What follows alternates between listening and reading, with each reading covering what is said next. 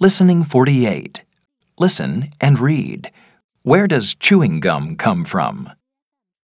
In ancient times, people chewed gum from trees, but the gum had little flavor.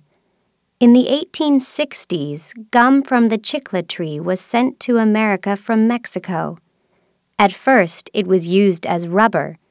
Then, in the 1880s, it was made into chewing gum by the Fleer brothers. It was covered with sugar and named Chiclets.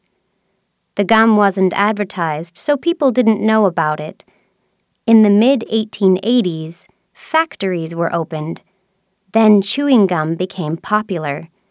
Today, many chewing gum flavors are made. However, chewing gum isn't always made from trees. Some companies use artificial substances instead.